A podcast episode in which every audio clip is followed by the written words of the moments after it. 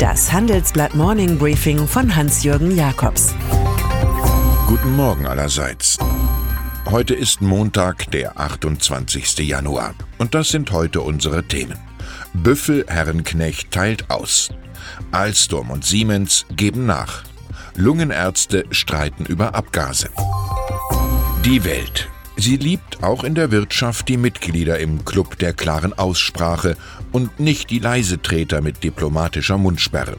Vielleicht erklärt das den Erfolg des Martin Herrenknecht. Im großen Handelsblatt-Interview zeigt er viel Temperament.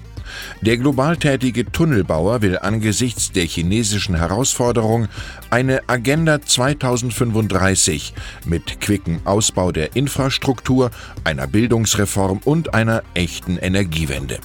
Untere Lohngruppen, aber nicht Firmen, sollten steuerlich entlastet werden, meint der Politrebell. Mit Angela Merkel sprach er über seine derzeit ruhende CDU-Mitgliedschaft und sagte, wenn der alte Büffel Herrenknecht abhanden kommt, könnte er einige mitreißen.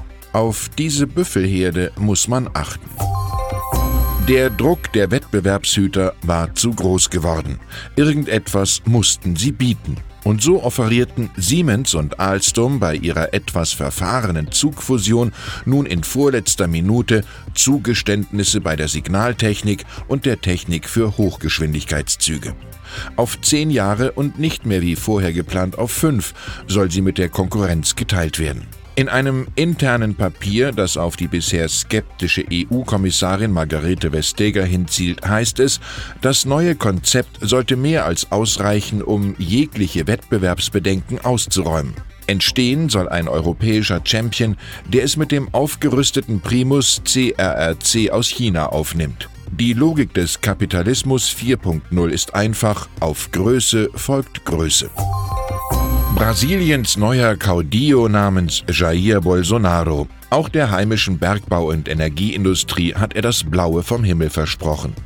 Für den Branchenstar Wale sieht es derzeit aber dennoch schlecht aus.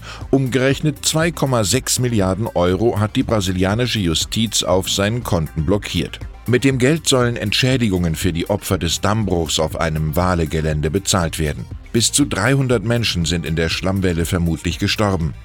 Anders als eine Aufsichtsbehörde hat der TÜV Süd offenbar den Damm erst kürzlich für sicher erklärt. Wer sich nicht von der Wahrheit besiegen lässt, der wird vom Irrtum besiegt, wusste schon Augustinus Aurelius. Die USA, sie scheinen einen regelrechten kalten Krieg gegen Hightech-Konzerne aus China zu führen. Anbieter wie Huawei sollen offenbar partout von der nach drei Jahrzehnten fälligen Modernisierung des Internets ferngehalten werden, sprich von den neuen 5G-Netzen. Die New York Times schreibt, die US-Regierung gehe von einem neuen Rüstungswettlauf aus, der sich eher auf Technologie als auf herkömmliche Waffen beziehe. Von diesem Kurs sollen Amerikas Alliierten in den nächsten sechs Monaten überzeugt werden. Deutschland gehört noch zu den Ungläubigen. Vielleicht auch, weil es an konkretem Material in dieser Kampagne bisher deutlich mangelt, wie etwa zum Vorwurf der Spionage an Huawei. Hier stehen Experten gegen Experten. Das Forum der internationalen Lungengesellschaften wendet sich nunmehr gegen eine Gruppe von 100 deutschen Lungenärzten rund um Dieter Köhler. Die wiederum hatten die offiziellen Grenzwerte für Feinstaub und Stickoxide angezweifelt. Die Pneumologen aus aller Welt erklären in der Frankfurter Allgemeinen, den Standards der Deutschen und Europas sowie denen der Weltgesundheitsorganisation sei nachdrücklich zuzustimmen. Dieser Streit, er wird nicht durch Wahlen, sondern durch Wahrheiten entschieden. Nur die muss man erst einmal verstehen. Beim autophilen Verkehrsminister Andreas Scheuer sieht das so aus, er will die Grenzwerte noch einmal auf Herz, Nieren und Lungen prüfen. Den Umweltschützern ist das Ergebnis im Kampf gegen den Klimawandel zu lax. Die Industrie dagegen hält es für überzogen. Alles spricht also dafür, dass die Kohlekommission einen guten Kompromiss gefunden hat. Spätestens 2038 soll das letzte Kohlekraftwerk abgeschaltet werden. Geld für den Kohle-Exit und Hilfen an betroffene Regionen stünden bereit.